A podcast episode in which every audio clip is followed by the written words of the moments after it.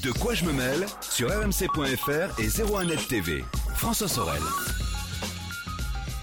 Salut à tous, nous sommes le 23 mars 2018 et c'est parti pour De quoi je me mêle. L'actualité high-tech, c'est ici, c'est chaque vendredi, c'est en version audio pour ceux qui préfèrent sur rmc.fr et sur les principaux agrégateurs de podcasts, mais aussi en vidéo. Vous le savez, sur 01net TV, sur YouTube. Merci d'être là et je suis ravi de vous retrouver. Avec au menu tout à l'heure, euh, les pico-projecteurs, ces petits appareils qui permettent de projeter du film, de la vidéo, mais aussi, pourquoi pas, des présentations.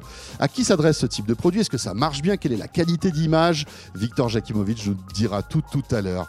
Et puis je vous rappelle que vous pouvez euh, nous retrouver euh, chaque semaine sur de, évidemment la page Facebook de De quoi je me mail et avec le hashtag DQJMM sur Twitter. Merci d'être là et bienvenue. De quoi je me mêle sur rmc.fr et 01net TV.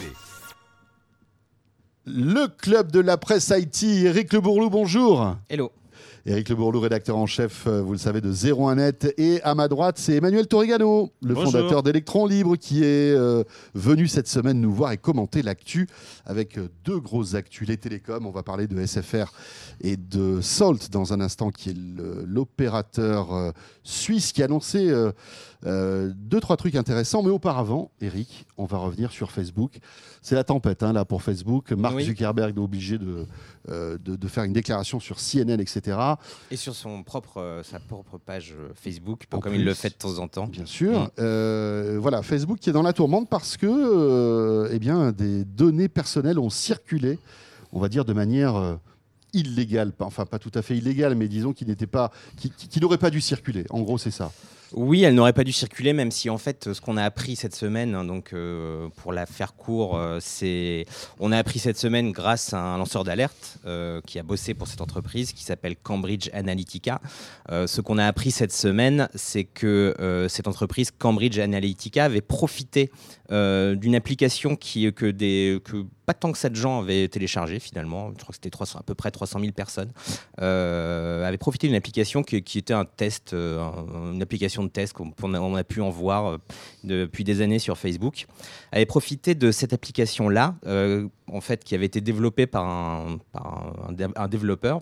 Euh, pour récupérer un, nom- une, nombre, un nombre de quanti- une quantité de données personnelles considérable sur non seulement les gens qui avaient téléchargé l'application, mais tous leurs amis. Ce qui fait au total euh, 50 millions de personnes à peu près. Enfin, on Alors- n'a pas les chiffres exacts, mais à peu près 50 millions de personnes. Eric, rappelons comment ça fonctionne. C'est Facebook Connect, tout ça.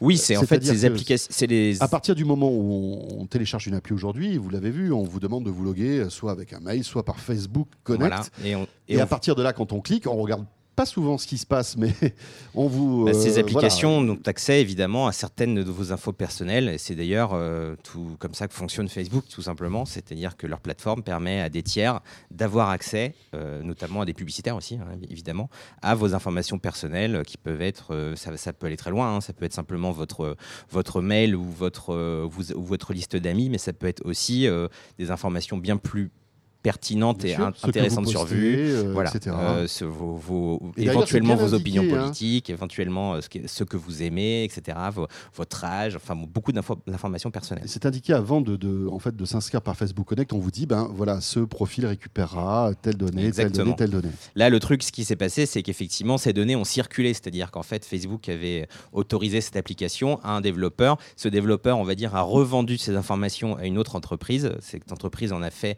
on a, les a utilisées ces informations et notamment pour faire de la politique ou en tout cas pour aider certains politiciens, notamment euh, des politiciens euh, qu'on connaît, euh, qu'on connaît bien aujourd'hui, puisque Donald Trump, Ils la campagne de. Donald Trump, on a, on a profité un petit peu, enfin de, fa- de façon assez courte hein, quand même, ainsi que d'autres d'autres candidats républicains, dont Ted Cruz, qui a au- aussi utilisé les services de Cambridge Ana- Analytica.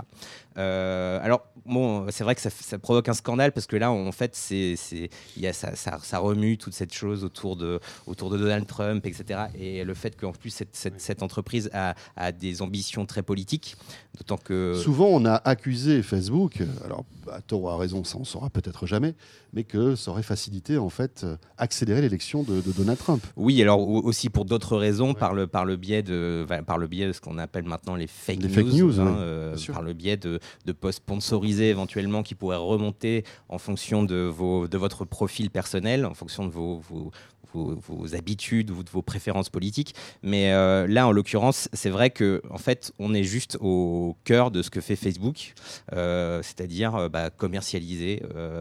Profiter de vos données personnelles pour C'est les le modèle économique de Facebook, il faut le savoir. À partir du moment où on s'inscrit sur Facebook et à partir du moment où on partage des données, ces données ont de la valeur et Facebook s'en sert pour faire de l'argent, pour donner ces informations à, à des tiers ou alors euh, pour faire de la publicité. Exactement, mais c'est vrai que euh, autant ça on le savait. D'ailleurs, Cambridge Analytica, c'est pas la première fois qu'on en parle, mais là ça a eu un impact assez exceptionnel parce qu'il y a eu effectivement plusieurs grands médias, euh, notamment The Guardian, qui ont fait, un- qui voilà, qui ont qui ont mis cette histoire en avant et qui ont montré que grâce à, euh, on va dire, une simple appli toute bête.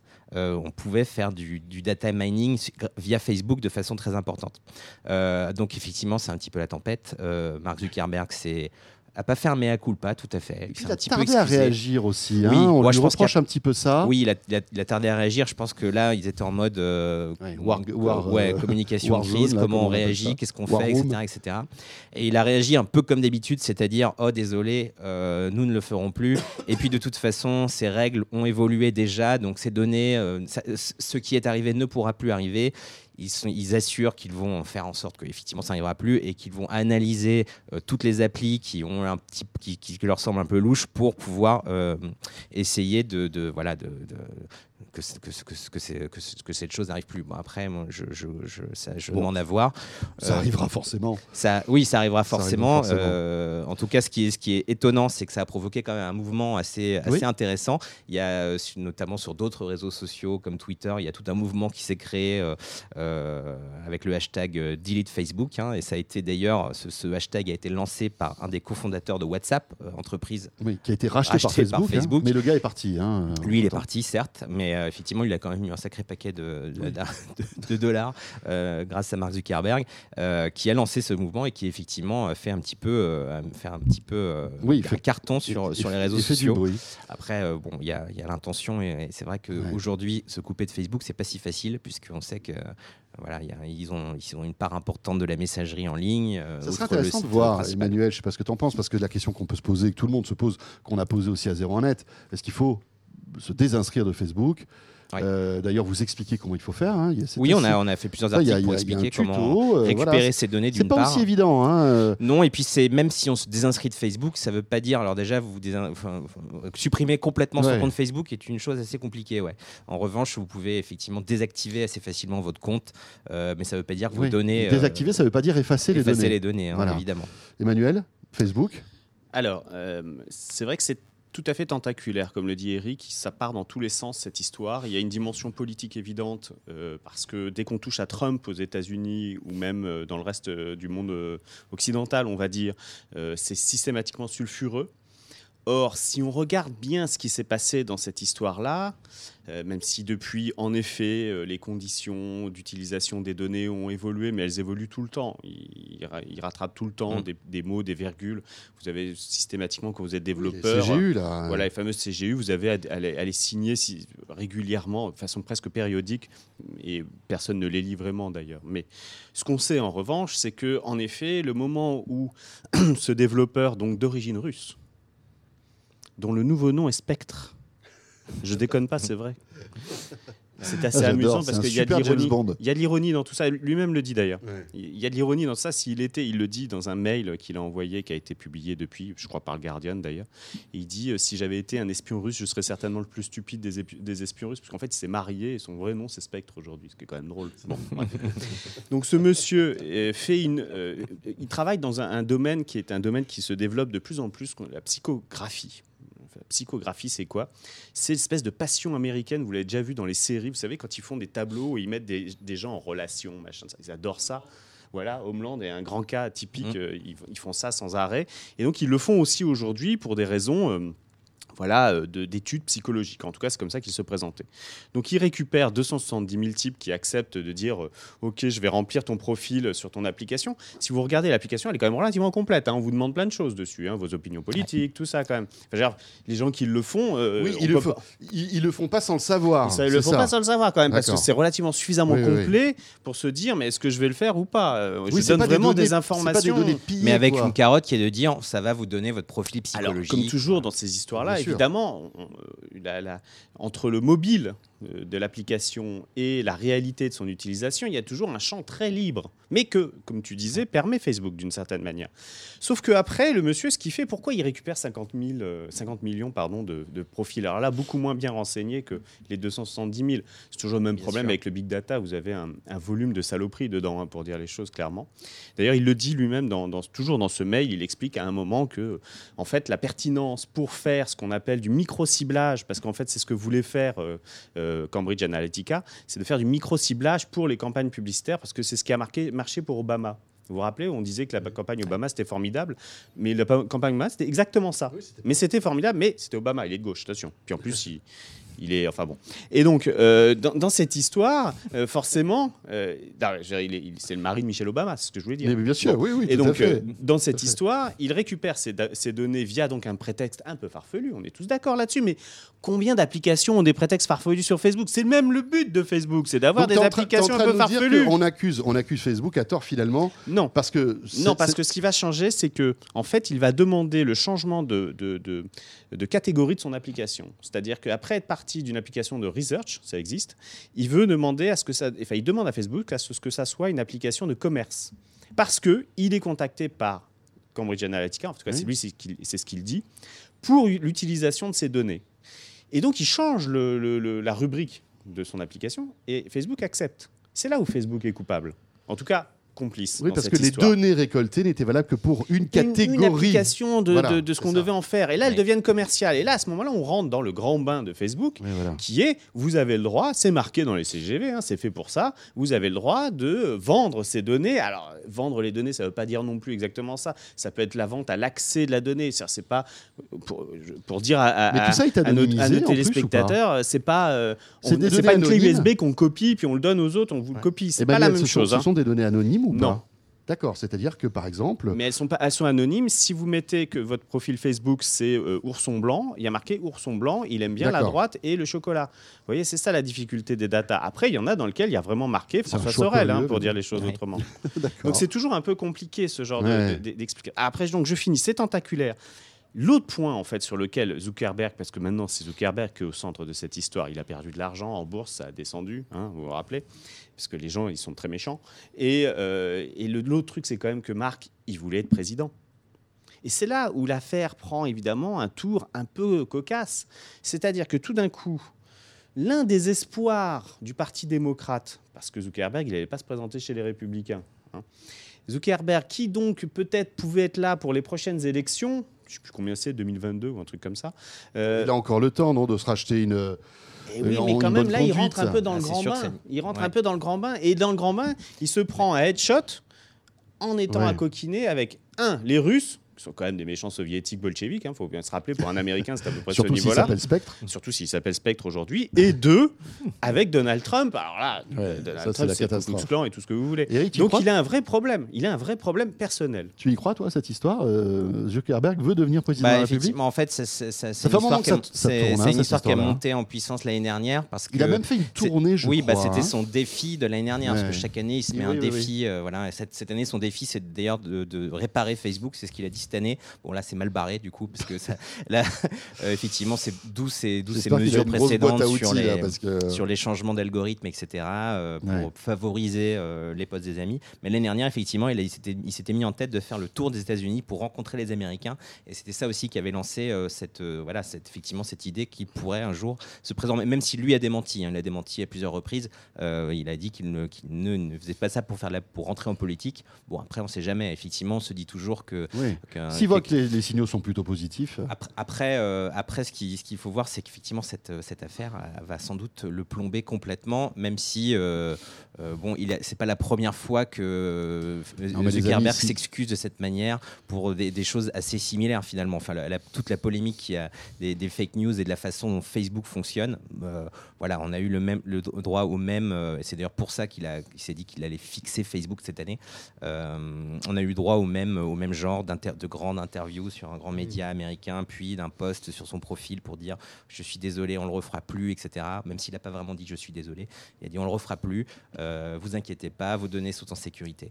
Et il a parlé d'un point important. Il a, il, a, posé la question, avant qu'on lui pose d'ailleurs certainement, s'il devait ou non y avoir une régulation extérieure sur Facebook. Ça, c'est un point vraiment très important parce que si on prend l'ensemble des GAFA, on va dire, on en parle aussi en France. Hein, Sébastien Soriano, par exemple, a dit qu'il faudrait regarder quelles sont les conditions exactes qui sont données par les magasins d'applications, par exemple, Apple Store, mhm. Google Play Store, toutes ces choses-là. Euh, bah, Facebook, il est un peu dans la même situation aujourd'hui. C'est-à-dire, est-ce qu'il doit y avoir euh, une autorité extérieure, gouvernementale ou autre chose, qui puisse avoir son mot à dire plus précisément sur mm. comment fonctionne Facebook? Lui-même amène le sujet sur la table, et ça, je pense que c'est un des grands sujets des prochains mois, voire des prochaines années. Est-ce qu'on pourrait réguler Facebook? Ça, paraît compliqué, non? Lui, il dit que c'est peut-être pas une bonne idée de le faire, mais il, cite le mot. et c'est déjà un point très important. Mais parce que de toute façon, il sait que le débat va être lancé un jour, ou l'autre. Il, y a aussi le fait qu'il considère Facebook comme, euh, on va dire, une vraie, euh, je, vais pas dire, comme une vraie communauté maintenant, et une communauté de plus de 2 milliards de personnes. C'est-à-dire que, et d'ailleurs, ils ont lancé plusieurs initiatives politiques sur Facebook, et que si, on, si Facebook devient un outil politique, par exemple, on peut, en tant que, euh, alors je crois que c'est pas possible en France, mais aux États-Unis en tout cas, se déclarer en tant qu'homme politique sur Facebook au niveau local, par exemple.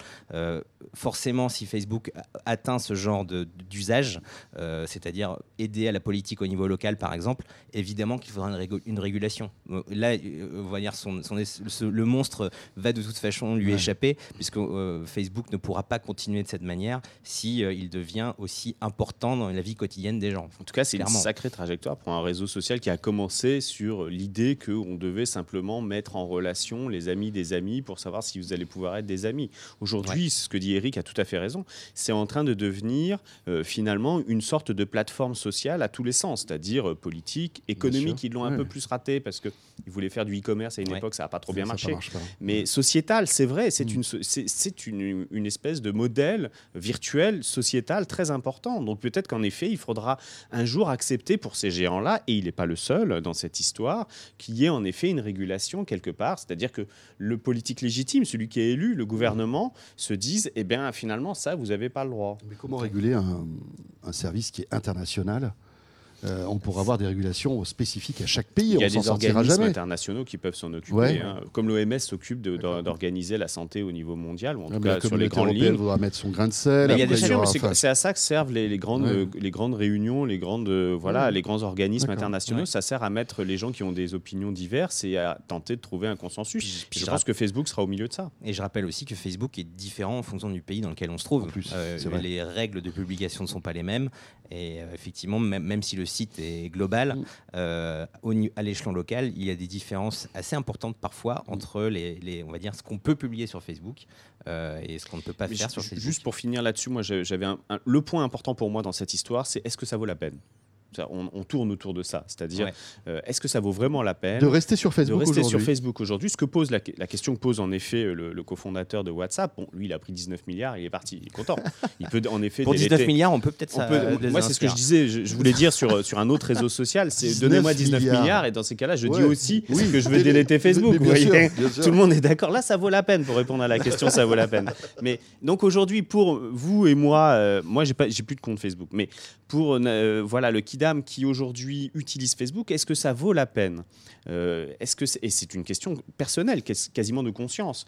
Est-ce que vous êtes d'accord pour vous dire que l'ensemble de votre activité sur ce réseau puisse être vendue non pas simplement à Coca-Cola et Nike, ce qui peut avoir un intérêt? Parce que oui, si je suis passionné par les Nike, j'ai bien, enfin par les sneakers, j'ai envie de savoir ce qu'il en est.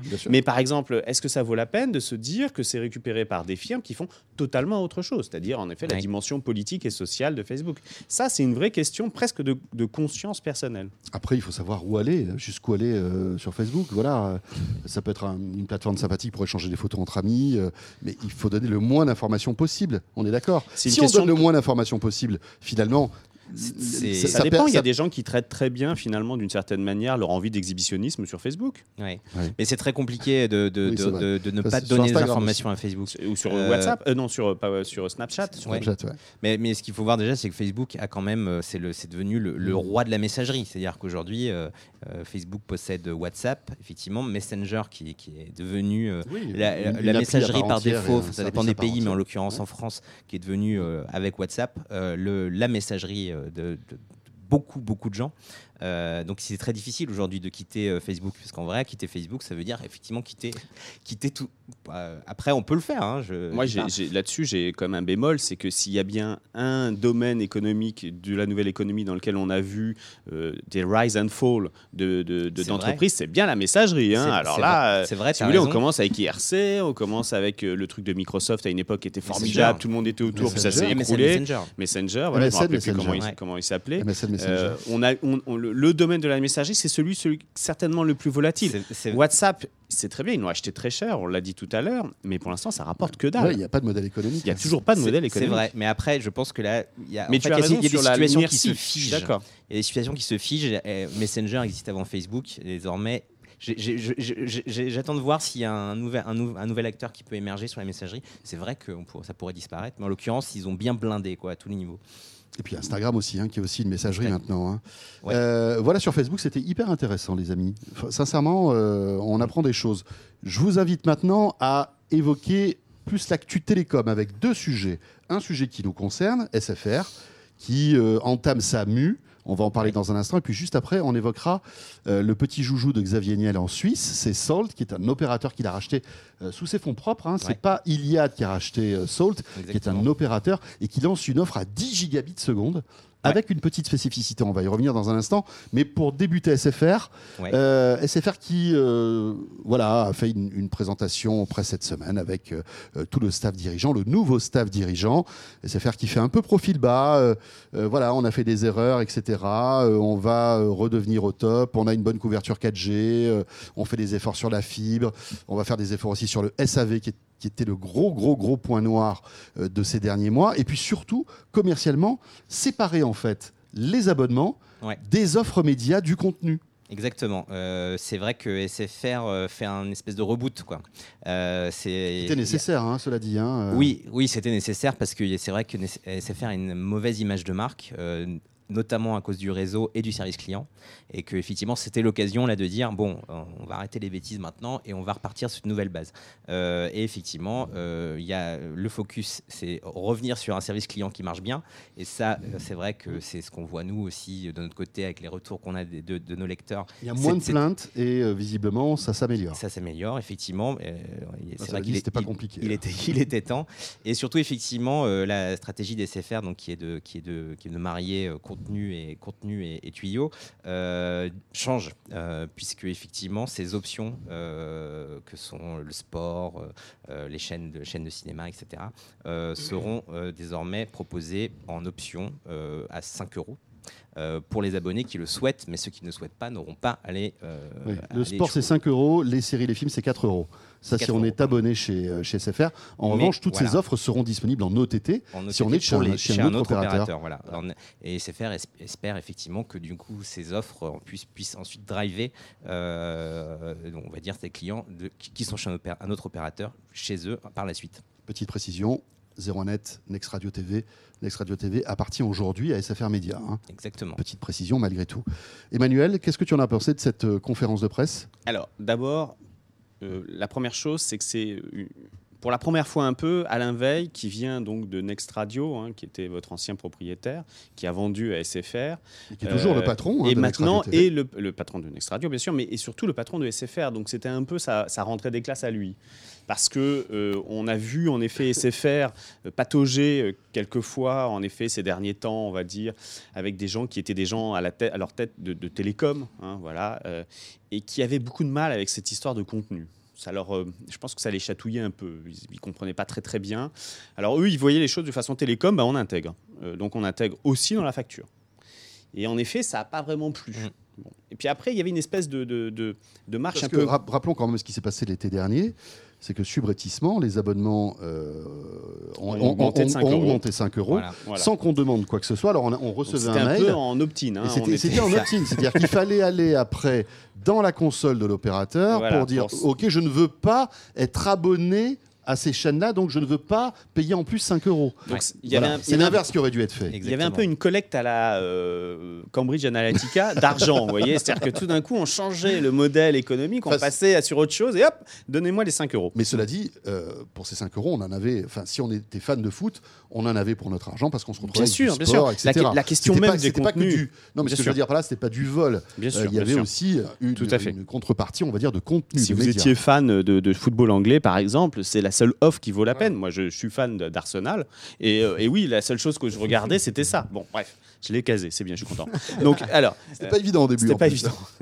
Euh, donc il y avait une, il y avait aussi un côté claudiquant dans tout ça. En effet, c'est que on, on fe- on mettait ces contenus dont on ne savait pas très bien quoi faire, comment les mettre, comment les Et puis jouer. certains ne le voulaient pas, surtout. Certains abonnés ne le voulaient pas. Et ce certains contenu. abonnés ne le voulaient pas, et donc on les intégrait, donc ça ne marchait pas, donc on était obligé de faire marche arrière. Enfin bref, c'était compliqué. Là, euh, Monsieur Veil, il vient et il a une proposition qui est quand même beaucoup plus raisonnable, qui est en effet de séparer euh, les options. Mais pourquoi elles sont séparées ces options-là? Essentiellement parce que euh, SFR a aujourd'hui un problème qui est un problème euh, de riches actionnaires, euh, qui est que l'action, quand même, c'est hum, casser la figure, pour dire les choses euh, vulgairement, euh, parce qu'il y a eu Ça aurait pu être pire. voilà, parce qu'il y a eu une, euh, une prévision sur euh, notamment les abonnés qui n'était pas aussi élevée que le marché l'attendait. Je rappelle que SFR n'a jamais fait, enfin Altis SFR n'a jamais fait de profit warning, c'est-à-dire ils n'ont jamais dit attention, nos profits vont se casser la figure, euh, comme c'était, alors que c'était pas prévu. Ça, n'est pas arrivé. Donc c'est entre les deux, c'est-à-dire qu'à la fois, comme l'a répété Alain, Veille, euh, l'opérateur gagne de l'argent et c'est un des rares qui gagne de l'argent aujourd'hui sur ces activités-là. Le cash flow, c'est-à-dire l'argent qui circule, vous voyez, tout l'argent qui circule, est considérable. Mais il y a un problème euh, vis-à-vis des, des- des clients qu'il faut un- résoudre. Il y a un lourd endettement. il y a un lourd endettement. 15 mais milliards de dettes pour Bien SFR. sûr, mais hein. qui est un, un endettement euh, de, de- de holding, c'est-à-dire, euh, voilà, les opérateurs de télécom, ça, ça- ça crache tellement d'argent, pour parler encore une fois un peu comme ça, euh, que ça peut s'endetter essentiellement. Mmh. Rappelez-vous, Orange a été endetté à plus de 50 milliards à une époque. Et puis finalement, ils ont résorbé une partie de cet abonnement, de, de cette dette, pardon, parce que le cash flow est considérable. Vivendi, qui avait SFR avant, a eu un endettement énorme et s'est dit, bah, je vais le mettre sur SFR et puis ça va les, ça va l'éponger. Mais Emmanuel, pour revenir au sujet, tu penses que c'est c'est vraiment la bonne stratégie là? Et Alors, que- moi, je pense que c'est le début de la bonne stratégie, mais ce n'est pas totalement fini. Il manque quelque chose aujourd'hui, je l'ai expliqué dans, dans mon papier sur Electron Libre, il manque quelque chose pour que la recette prenne. C'est-à-dire que là, on est dans euh, la mise en place de l'infrastructure économique et financière, et ça tient la route. C'est-à-dire vous avez une entité qui va s'occuper des contenus, qui s'appelle SFR Pay TV, euh, et vous avez des entités qui vont s'occuper ensuite des infrastructures mobiles et fixes. C'est logique. C'est beaucoup plus logique parce que ça redonne à la fois euh, de, du, du, euh, de la comment on va dire de la latitude et en même temps de la, de la stratégie à cette fameuse option, euh, enfin ces fameux contenus qui sont Mais intégrés Qu'est-ce qui dedans. manque à ton avis? Ce qui manque aujourd'hui, sincèrement, moi je, je- là-dessus je le vois clairement parce qu'il suffit de faire la, di- la comparaison entre des services qui fonctionnent comme Netflix et les autres de l'autre côté. Il manque le fait qu'aujourd'hui les contenus, notamment les contenus vidéo ou les contenus sport, ne sont pas passés encore dans l'âge du streaming. Et ils le voient bien avec l'OTT, puisqu'ils le disent, on va faire de l'OTT. Oui, mais il faut aller plus loin. C'est-à-dire que la vraie histoire dans tout ce, truc-là, c'est ce qu'on va voir avec Salt plus tard, c'est qu'on est en train réellement de basculer, et rapidement, on est vraiment en train de basculer dans un monde du streaming aussi sur les contenus audiovisuels. Ça s'est fait sur la musique, c'est en train de se faire sur les contenus audiovisuels. Et donc on ne peut plus réagir comme étant un opérateur qui fait des chaînes de télé avec des options OTT. C'est l'inverse. Demain, et demain c'est vraiment très tôt, ça sera essentiellement de l'OTT, donc du service, du service aux abonnés, et peut-être quelques chaînes pour ceux qui garderont encore une manière à l'ancienne de consommer des contenus. Et ça, ce basculement-là, il n'est pas encore fait. Mais SFR n'est qu'un cas parmi d'autres. Canal Plus n'a pas fait ce basculement non plus. Même s'ils tentent de le faire, ils ne l'ont pas fait. Et c'est un vrai problème. Je rappelle que Netflix aujourd'hui en France, c'est 2,5 millions d'abonnés. Oui, mais 2,5 millions Mais le d'abonnés. sport, tu peux pas. Enfin, la, la- la grosse force de Netflix, c'est qu'il n'y a pas de, produit, de programme en direct. Enfin, je crois aux États-Unis, il y en a, mais euh, pas, pas en France. Ça, c'est de la- un c'est- match ça- de ça- foot, Arsenal, si tu l'as vu euh, deux, deux jours après euh, qu'il qu'il- qu'il- qu'il ait été diffusé, tu, tu vas être un peu énervé parce qu'on va Le spoiler, sport, etc. Je suis C'est d'accord c'est avec différent. Enfin, je veux dire, le sport et, et l'actu d'une manière générale. Je suis d'accord avec toi. Le sport et l'actu, qui sont donc des programmes de flux qu'on a en direct là, ça pose un problème. Mais ça, c'est du marketing. C'est-à-dire, c'est la façon dont vous allez les annoncer à tous vos abonnés, y compris vos abonnés OTT. Mais l'immense euh, là où se fait aujourd'hui le streaming et là où se fait l'argent sur le streaming, c'est le film et la série, surtout la série. Et ça, on voit bien encore, même Orange avec OCS par exemple, n'a pas complètement basculé dans ce monde-là. Il y a toujours cette partie linéaire qui est là. Il y a toujours cette partie. Et si on était finalement une espèce de chaîne avec un service à côté, alors que c'est l'inverse. Aujourd'hui, on doit être, on devrait être, en tout cas, excusez-moi de donner des leçons à tous ces gens qui gagnent bien plus cher que moi, mais ça fait rien. L'idée aujourd'hui, et on le voit, je répète, Netflix qui fait ça, qui à lui est un peu service first pour parler euh, euh, marketing, euh, ils ont gagné plus d'un million d'abonnés en un an en France. Dans l'histoire de la télévision en France, ça n'est jamais arrivé. Canal Plus à sa grande époque faisait 3 400 000, 500 000 abonnés par an. Ils ont fait plus d'un million en une seule fois. Je mais est-ce que tu crois que c'est jouable pour euh, des acteurs comme ça euh, euh, qui sont quand même d'une taille euh, moins importante et moins agile que, des gens comme Netflix tu peux, ou YouTube. Tu peux pas comparer l'investissement. Je ne pense pas que ça soit une question Netflix, de taille. 7 milliards d'investissement dans les contenus Oui, et c'est une ligne de 17 milliards ouvrables. C'est-à-dire qu'ils peuvent mettre 17 milliards. Ils peuvent mettre 17 milliards. Euh, qu'on parle de SFR, Orange ou Canal+. Ils ont cette surface-là. Il faut arrêter. Orange, c'est 50 milliards de chiffre d'affaires. C'est d'accord, mais Canal+ va mettre un milliard sur la table chaque année sur les programmes. Canal+, c'est fini. Je pas leur. Excusez-moi, mais Canal Plus, c'est terminé. On le sait. Aujourd'hui, Canal Plus joue. non mais vous faites ce que vous voulez. Si vous êtes abonné à Canal, je suis désolé, mais bon. Non mais je, je, sans, être péremptoire sur cette question, Canal Plus joue en seconde division. Non mais le modèle de Canal Plus d'aujourd'hui, je suis d'accord. Et la chaîne même, elle joue en seconde division aujourd'hui, parce que comme tu l'as dit, en effet, Netflix, ça investit 7 milliards dans le monde. Attention, Amazon rapporté à la France, c'est un peu autre chose. Si vous faites comparativement, Canal les contenus sont en français. Plus. Oui, d'accord. Mais enfin, je veux dire, c'est 7 milliards de contenus qui sont disponibles en France. Bien sûr, mais reprenons les choses de façon raisonnable. Canal Plus investit aujourd'hui plus dans la création en France que Netflix investit en France. Donc aujourd'hui, c'est aujourd'hui c'est Canal Plus qui est plus fort que Netflix dans l'investissement. Sauf que, sauf que le problème, c'est toujours le même problème. On est dans euh, le porte-avions culturel américain. C'est vrai que les gens, si vous leur laissez le choix, c'est-à-dire si vous supprimez les quotas, ben, regardent des trucs américains. Et pas qu'américains sur Netflix, parce que sur Netflix, il y a des, des prods globales qui sont géniales. Qui sont géniales, bien sûr. il y a Narcos qui est même français d'une certaine manière, mais l'ensemble du marketing se fait quand même autour de marques fortes qui sont Stranger Things, qui sont House of Cards, même si House of Cards ça vient d'une idée anglaise. Mais enfin, tout ça quand même, ça reste. ça va gicler là. Euh, oui, c'est plus compliqué, mais enfin, ils ont fait leur, croissance là-dessus. Non, mais juste pour, je, je veux pas mm. dénigrer Canal Canal joue en seconde division parce qu'ils n'ont plus les moyens, c'est clair. Mais ceux qui ont les moyens aujourd'hui, c'est les opérateurs de télécom. Ce que disait Eric, par contre, est vrai. C'est pas forcément une histoire de surface financière, enfin en tout cas pas pour moi. C'est une question d'agilité. Et c'est-à-dire que, est-ce que, euh, en gros, comment est-ce qu'une boîte comme Apple, qui fait 285 milliards de chiffre d'affaires par an, continue à être agile? Eh ben, C'est cette question-là que ces gros opérateurs aujourd'hui qui veulent intégrer du contenu et des télécoms doivent se poser. Comment est-ce que je peux être encore aussi agile que des grosses boîtes américaines? Que Google, Google gagne 180 euh, milliards par an et pourtant ça reste une start-up d'une agilité incroyable. Comment faire? Eh ben Ça, c'est la vraie question qu'il faut se poser. Alain, si tu m'écoutes. Et puis il y a le problème de l'exclusivité, parce que c'est vrai que SFR voulait euh, garder en exclusivité ses contenus, notamment le foot, revient sur cette décision, va, va changer en plus le nom hein, de SFR, ça va s'appeler RMC Sport maintenant, pour que les opérateurs puissent l'intégrer de manière plus facile dans leur bouquet, euh, alors que les contenus Netflix, ils sont exclusifs. C'est pas tout à fait la même chose. Oui, tout à fait. C'est la question, c'est pour ça que je dis que d'une certaine manière, tout ça claudique un peu. Tiède. Ça claudique un peu parce que cette fameuse stratégie OTT qui devrait être première, on ne sait plus très bien comment la mettre en place. Et en plus, en effet, on se dit que tiens, si Bouygues et Orange, ils voudraient acheter notre foot, ça serait quand même super simple parce qu'on l'a coûté très ça nous a coûté très cher. On enchaîne avec Salt? Ouais. Salt, donc cet opérateur euh, qui euh, a été racheté par Xavier Niel il y a je sais plus combien de temps. Si je ne m'abuse, qui appartenait à Orange avant d'ailleurs. Qui appartenait à Orange, voilà. Alors c'est pas chez nous, hein, c'est en Suisse. Et euh, ils ont une offre assez étonnante que Salt vient de dévoiler. Oui, c'est très étonnant pour deux raisons. Déjà, c'est une première mondiale pour ça. C'est la première offre fibre à 10 gigabits par seconde. Donc 10 gigabits. Et symétrique, je crois. En symétrique.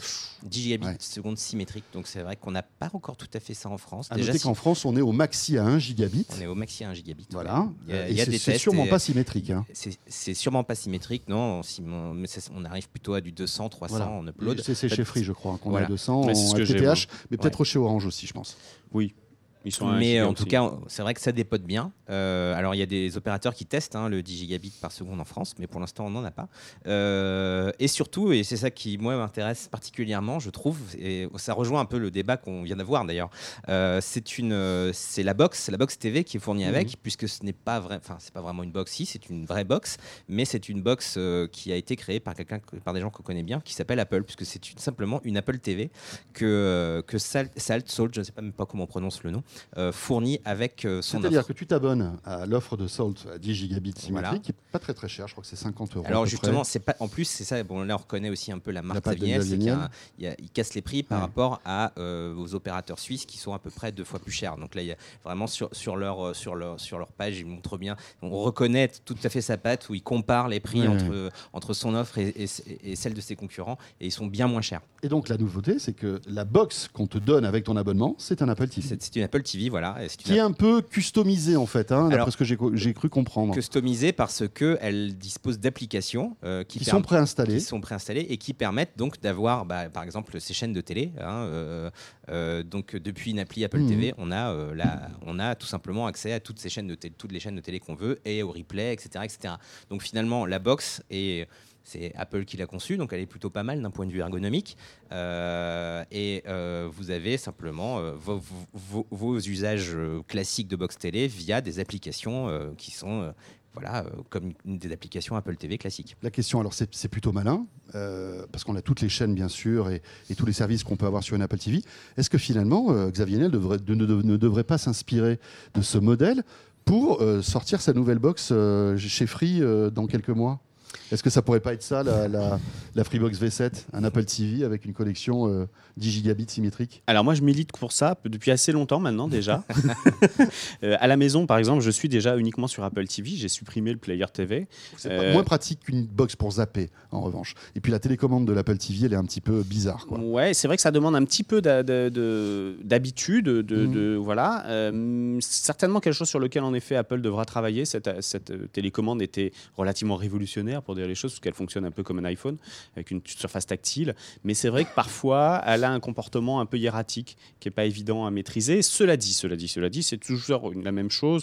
Soit vous avez euh, des bout- une, une télécommande pas très bien foutue, mais vous avez une interface en, fa- en face qui le rattrape, soit l'inverse. Et donc moi aujourd'hui, en effet, sur une Apple TV, vous avez quand même malgré tout un bon travail sur Oui, l'interface sûr, qui permet d'être rapide et fluide. c'est beaucoup plus rapide euh, que n'importe quel player. euh, c'est très fluide en effet, et puis surtout ça permet de passer, euh, voilà, d'un jeu euh, ou de Netflix ou d'Amazon Mm. Prime, je les cite encore une fois, à Molotov ou MyCanal, et vous avez l'ensemble finalement euh, de ce que un grand écran de télévision peut vous Mm. offrir de façon assez rapide. Le vrai problème dans cette histoire-là, c'est que ça vaut cher. C'est-à-dire qu'une Apple TV, ça vaut quand même assez cher. Bah, c'est hein. 200 euros à peu près, hein, si on prend Ouais. la, C'est- c'est- la- oui, c'est la- la- la version l'Apple TV stockage haut de 4K. gamme, on est un ver- petit peu bah, c'est moins, La, un la- petit peu la moins de version 200 euros. 4K, elle vaut quand même un peu d'argent, en effet. Et donc, est-ce que Et on ça n'a vaut pas une box réseau, c'est-à-dire qu'on n'a qu'une box télé pour ce prix-là. Parce que Oui. évidemment, il faut Ah une bah, box euh, réseau Oui, qui oui, accueille ça- le 10 é- gigas, le évidemment qu'il y a deux etc. box dans Bien sûr, cette il y a deux offre. box. hein. Pour simplifier, il y a un modem, voilà, qui voilà. va, qui a un va- modem et qui la va gérer, TV. euh, qui va gérer euh, la- Le la- réseau. le, le- le réseau, et Mm. d'autre côté, ça, ça, va- ça envoie sur la, la, la- la box, euh, enfin sur l'Apple TV, puis là, à ce moment-là, vous pouvez en mettre autant que vous voulez. Mais donc la question qui se pose en effet pour un opérateur, ce qu'on disait tout à l'heure, c'est que, euh, eh bien, un opérateur aujourd'hui, ça fait beaucoup d'argent Mm. sur le leasing des box. C'est-à-dire qu'il vous, il- quand euh, vous vous abonnez chez Orange, SFR ou d'autres, on vous donne donc une box, n'est-ce pas? Et puis cette box, ben, dans votre prix d'abonnement, il y a son prix aussi qui est compris. Euh, mais c'est du leasing. Alors ça veut dire quoi? Ça veut dire que tant que vous avez votre abonnement, bah, vous payez cette part contributive au prix de la box. Sauf que la box, en fait, elle est amortie donc au bout de à peu près 18 mois. Euh, eh bien, au bout de 18 mois, donc pour l'opérateur, l'argent que vous payez pour cette bénef. box, c'est tout bénef. Est-ce qu'on doit à ce moment-là se dire, pour un opérateur, je finalement, Mm. j'abandonne cette part-là au profit d'une utilisation plus moderne de l'écran de télévision, c'est-à-dire au profit quand même euh, d'une valeur qui n'est pas forcément celle que je vais moi Oui, toucher, je lâche- mais plutôt celle des applications, voire même Oui, d'Apple. ça. Donc il faut quand même se poser cette question-là d'un point Ouais. de vue industriel. Alors après, moi, je ne parle pas d'un point de vue opérateur, mais je pense que de toute façon, euh, on, y, on y viendra. Quoi qu'il arrive, la box va être, est amenée à disparaître, euh, puisque euh, Euh, aujourd'hui, euh, ce sont des, déjà, c'est aussi beaucoup de recherche et développement. Finalement, si on veut une interface correcte, comment lutter contre Apple en matière d'ergonomie, en matière ou de Google, parce que là on parle d'Apple, mais il pourrait très bien, avoir une box mmh. sous Android TV ou alors ou, ou, Ce qui est déjà le cas. Hein, oui, oui, la, la, Freebox Mini 4K. même si apparemment ce n'est pas vraiment une réussite. Pas le meilleur choix, hein, visiblement. non, mais oui, mais, oh, mais effectivement, maintenant il y a, y a et Amazon propose le Fire TV. Mais comment lutter pour quelqu'un qui veut faire une ergonomie géniale, ou même par rapport aux fabricants de smart TV comme euh, LG ou, Samsung qui ont aussi des interfaces qui marchent très très bien. Ça va être très compliqué. Emmanuel, en 15 secondes, s'il te plaît, la nouvelle Freebox, ça sera un Apple TV, à ton avis, en France 15 secondes. La nouvelle Freebox, elle reprendra certainement en effet l'idée même de l'Apple TV. Maintenant, est-ce qu'elle sera suffisamment ouverte et libre pour pouvoir fonctionner mieux avec une Apple TV que sans? C'est-à-dire, est-ce que ça sera en effet une espèce de station avec du cloud qui fera descendre des applications mm. et qui sera au mieux utilisée par une Apple TV C'est bien possible. Messieurs, merci. Merci Eric Le Bourlou. Et merci Emmanuel Torre Merci. Vous restez avec nous la suite de De quoi je me mêle. Dans un instant, on parle des pico-projecteurs avec Victor Jakimovic. De quoi je me mêle sur rmc.fr et 01net TV. François Sorel. Et en ce 23 mars 2018, Victor Jakimovic est à mes côtés. Bonjour Victor. Salut François. Victor Jakimovic, notre dénicheur de produits high-tech. Et aujourd'hui, on va parler d'un produit étonnant qui existe euh, bah, depuis pas mal d'années, mais qui progresse d'année en année, qui se miniaturise, euh, qui euh, augmente aussi en qualité. Il s'agit du pico-projecteur. Et on va se poser la question, faut-il craquer pour un pico-projecteur? Et puis surtout, à, quel, euh, à quoi ça sert. Voilà, dans quels usages on peut vraiment en profiter. Victor, ça tombe bien parce que vous êtes venu avec trois picoprojecteurs projecteurs de marques différentes. Absolument, deux marques différentes, deux produits tout nouveaux et un plus ancien, un peu oublié. Donc, oui, euh, faut dire que ça bouge pas énormément dans les picoprojecteurs. Non, hein, ça bouge pas, énormément. Voilà. Qu'est-ce que c'est qu'un picoprojecteur? Tiens, rapidement. Ben, c'est un projecteur vidéo tout petit, par définition, Pico c'est petit. Euh, s'il aurait pu être nano, on a choisi Pico. Bon, pourquoi pas. la euh, technologie, c'est quoi là? Oh, la technologie, c'est soit du DLP, c'est le cas de celui que je tiens là en main, euh, soit du SXRD, si je me souviens bien, euh, c'est-à-dire la même chose. D'accord. Euh, grosso modo, c'est du LCD réflectif. Donc c'est à peu près les mêmes technologies que les gros projecteurs. Mais c'est les mêmes technologies que les gros, sauf qu'il y a. C'est des petits panneaux. Euh, sauf qu'il y a des petits panneaux, qui a moins de lumière que sur les gros, et pour cause, qui a pas non plus le même poids que sur les gros et c'est tant mieux parce que bon, et puis que la qualité d'image est incontestablement par rapport au bon projecteur actuel nettement moins bonne, la lumière aussi. Évidemment, c'est le point Ceci étant, il y a un moment où ça fait le boulot convenablement. Euh, voilà, bah écoutez, je sais pas si on voit sur ma chemise. Attendez, regardez ce qu'on va faire. On va faire un truc comme ça là. Voilà. Oh, regardez, moi j'ai Netflix sur la tête. Oh, tu as, Netflix où tu veux. Hein, ah oui, tu ça, te le mets. Ça éblouit. non, j'ai pas envie. Excusez-moi, Victor.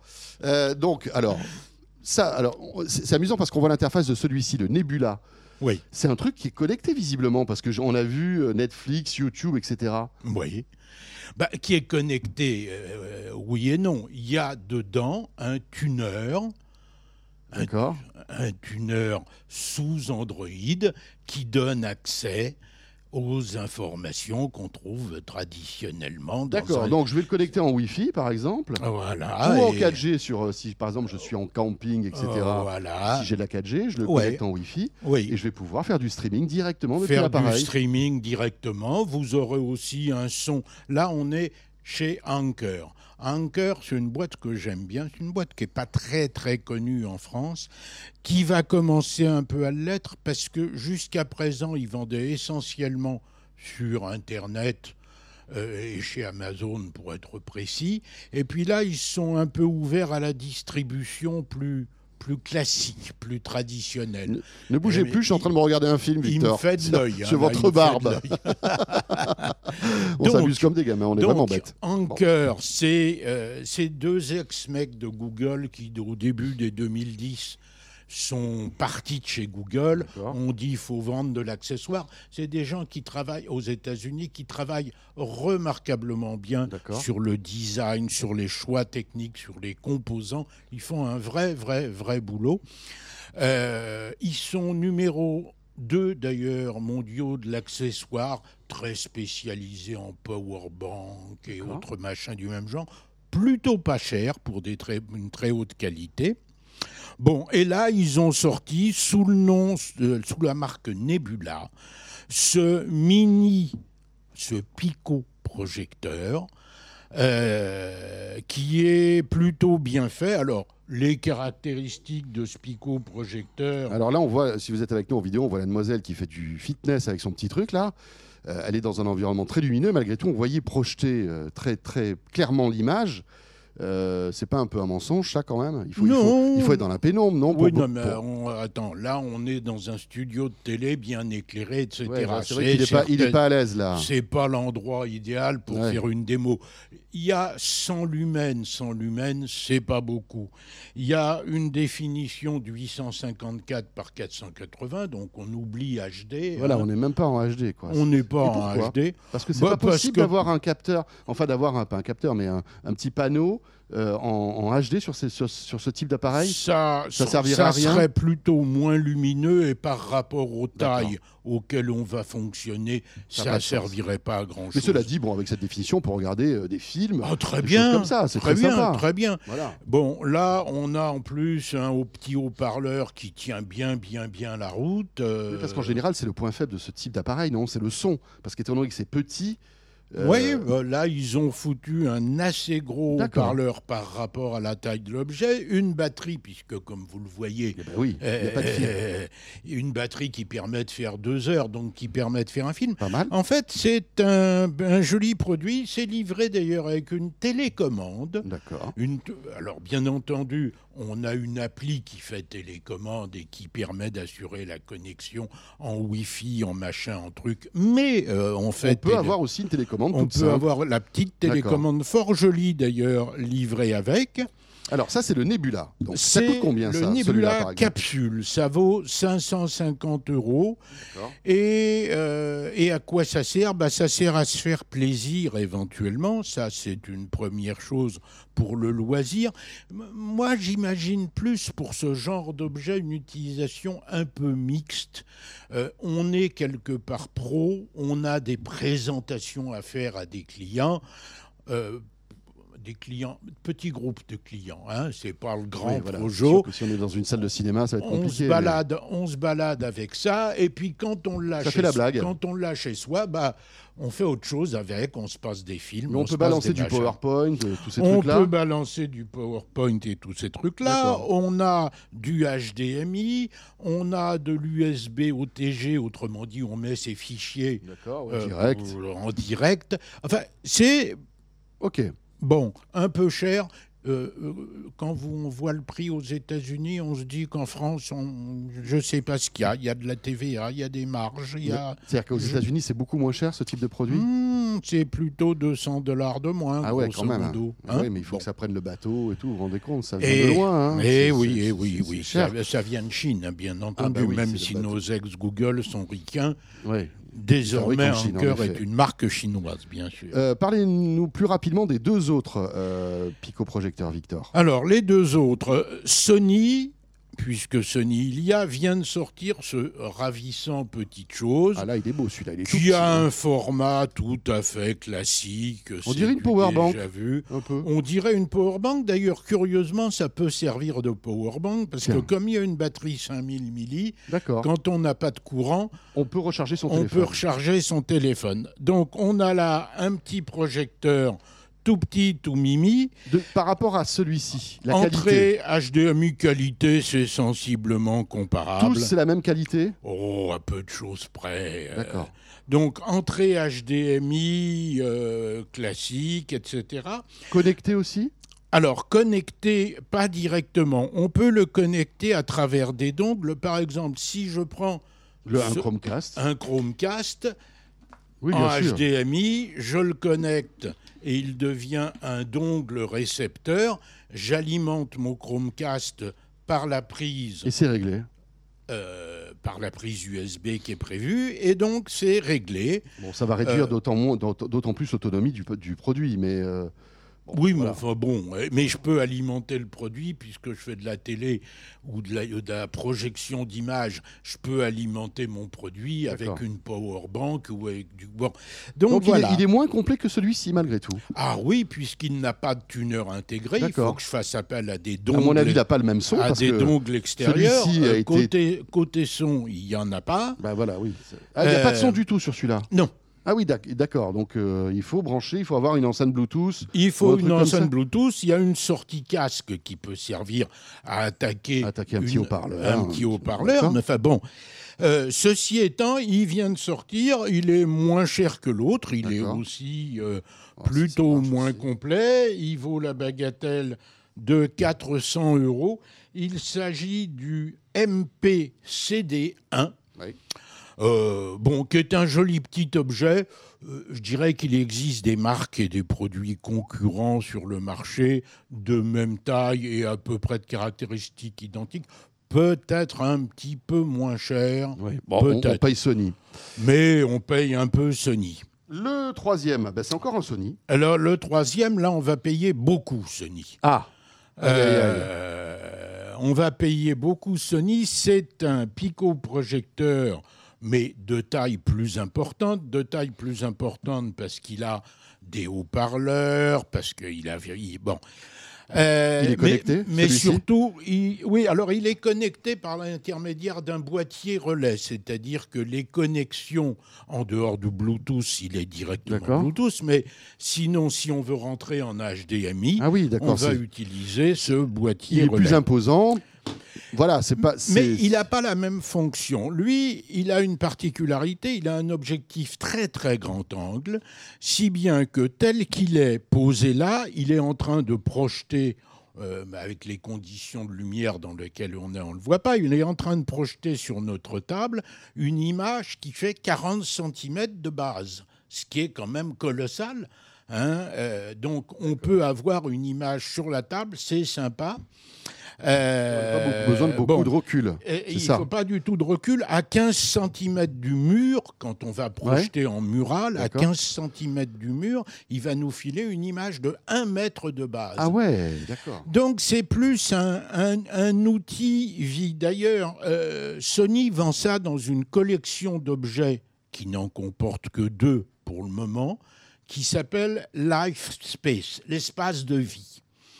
Hein euh, le deuxième objet, c'est une enceinte acoustique lumineuse qui est introuvable. J'essaie vainement de me la procurer. Elle est disponible qu'au Japon euh, pour, pour, le, pour, le, moment, je ne sais pas. Mais enfin, donc c'est une. D'accord, une gamme un peu particulière. Ceci étant, ce Projo vient d'avoir une déclinaison tout à fait intéressante sous le nom de Xperia, la marque des smartphones Sony, où ils l'ont décliné en un peu moins connecté, un peu moins home, mais où, quand on projette sur la table, comme c'est le cas ici, on crée un dispositif qui permet qui, qui rend la table en question tactile. On va pouvoir commander. Je vais projeter par exemple un menu Android. Oh, voilà. et, en, tapotant sur le mur, je vais interagir avec ce menu. Sur la table, c'est plus pratique sur que sur le mur. Euh, et ça marche. Une image de... Ah, ça marche très très bien. D'accord. Euh, c'est une variante tout à fait intéressante de ce projecteur qui fait appel donc non pas à des DLP comme les autres, mais à cette technologie SXRD de Sony qui sont en fait des cristaux liquides réflectifs, mais le résultat final oui, le résultat est, le même. la définition est la même La définition, il fait 1366 par 768. Celui-là ah, a droit au label HD. Il a un petit peu mieux il a droit au label HD. Alors que c'est que le label HD, c'est à partir de 720. C'est ça. Totalement arbitraire. Hein. Mais en fait, c'est comme ça. Le prix, en revanche, euh, Alors, là, ils font plaisir, hein, Sony. Oui, euh, d'ailleurs, il n'est vendu qu'au bon marché. Je ne sais pas pourquoi. 1200 euros, ah oui. ce qui n'est pas très bon marché. Non, ça c'est souvent la particularité du bon marché, j'ai remarqué. Ah, c'est que c'est pas bon marché. Je fréquente pas beaucoup. Mais euh, vous devriez de très beaux habits. Euh. Oui, mais enfin bon. voilà. Ben, bon, marché, en effet. Merci JD. Euh, alors ça, c'est les trois projecteurs. Vous avez votre choix. voilà, peut-être que le, on va dire le plus geek c'est peut-être celui-là, non Oui, hein, voilà, avec un bon son. Voilà, 550 euros. Mais ça, en, mode de vie. Oui, oui. Alors ça, vous vous dites, qu'est-ce que c'est? C'est encore un projecteur? Eh bien non, les amis, c'est une batterie. Vous savez que Victor, vous, une espèce de culte aux batteries, euh, au powerbank, hein, vous venez souvent nous en présenter ici. Bah, quand elles ont quelque chose d'original. Et là, elle a quelque chose d'original, celle-là. C'est une batterie 20 000, un peu plus de 20 000 mAh. Hein. 21 000. Voilà. Bon, on n'est pas à 1000 près. Et regardez, hop, ce qu'il y a de l'autre côté de la batterie. Si vous êtes avec nous en vidéo, je viens d'ouvrir un petit clapet où il y a une vraie prise électrique. Il y a une vraie du prise 220 volts. électrique. Il y a du 220 volts, 80 watts disponibles, donc de quoi alimenter plein de trucs. Il y a bien entendu les USB euh, utilisant la dernière puce Quick Charge de Qualcomm, etc., etc., de l'USB-C. Bon, mais il y a ce 220 volts, c'est la première du genre. Euh, Il y a, faut se méfier d'ailleurs, un ventilo, petit ventilo extrêmement silencieux pour refroidir, parce que quand, euh, quand on Ouais. fait passer 80 watts, euh, Oui, ça ça chauffe. commence à chauffer solidement. Et euh, particularité, d'ailleurs, je me suis fait avoir euh, parce que le ventilo est très très silencieux et je me suis pas rendu compte que, Que je la batterie pas éteint Voilà. complètement. Et le ventilo consomme de l'énergie. Et donc, quand je suis revenu chercher ma batterie que j'avais chargée à 100%, Ouais, ouais. c'est marqué dessus en pourcentage, quand je suis revenu la chercher, ben, j'ai trouvé qu'elle avait plus que 40 ou 35, je Ah ne oui, sais donc plus. il faut bien éteindre la batterie si Donc, par exemple on veut partir plusieurs jours et profiter de l'autonomie du produit. en lui disant qu'est-ce que c'est que cette connerie? Euh, Elle fait de l'autodécharge, c'est pas sérieux. Mais non, Non, non, c'est le moi, ventilo. Oui. Il, il manque un petit voyant lumineux pour dire le ventilo tourne. Voilà, mais si par exemple vous, vous partez en randonnée, un truc comme ça. ah non, mais c'est très ça, c'est- C'est intéressant. vraiment chouette. Ça vaut quand même, ça vaut quand même 159 euros. Quand même. Ouais.